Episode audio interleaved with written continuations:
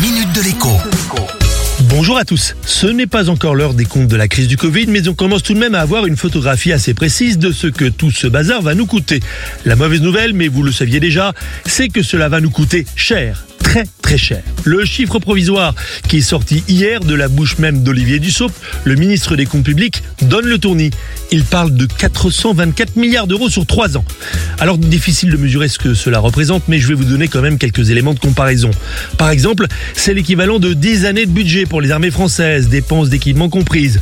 Autre élément de comparaison, avec une telle somme, on pourrait construire plus de 10 000 lycées et collèges tout neufs partout en France, capables d'accueillir un millier d'élèves Et pourtant, et pourtant, eh bien, ces sommes astronomiques ne parviennent pas toujours, loin s'en faut, à soutenir tous ceux qui sont lourdement ou très lourdement impactés par la crise.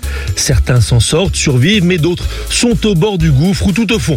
Nous ne pourrons pas faire l'impasse sur ce bilan-là aussi Combien d'indépendants et d'entreprises se seront pris la crise en pleine face et ne se relèveront pas ou sont donc déjà au tapis?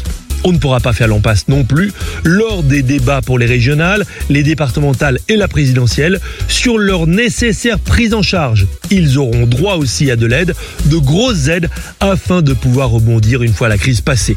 Quant à la question qui va payer, eh bien ce n'est pas en 5 secondes que je vais y répondre. Dites-vous juste que la question reste en suspens. Certains pensent qu'on peut effacer cette dette et d'autres non.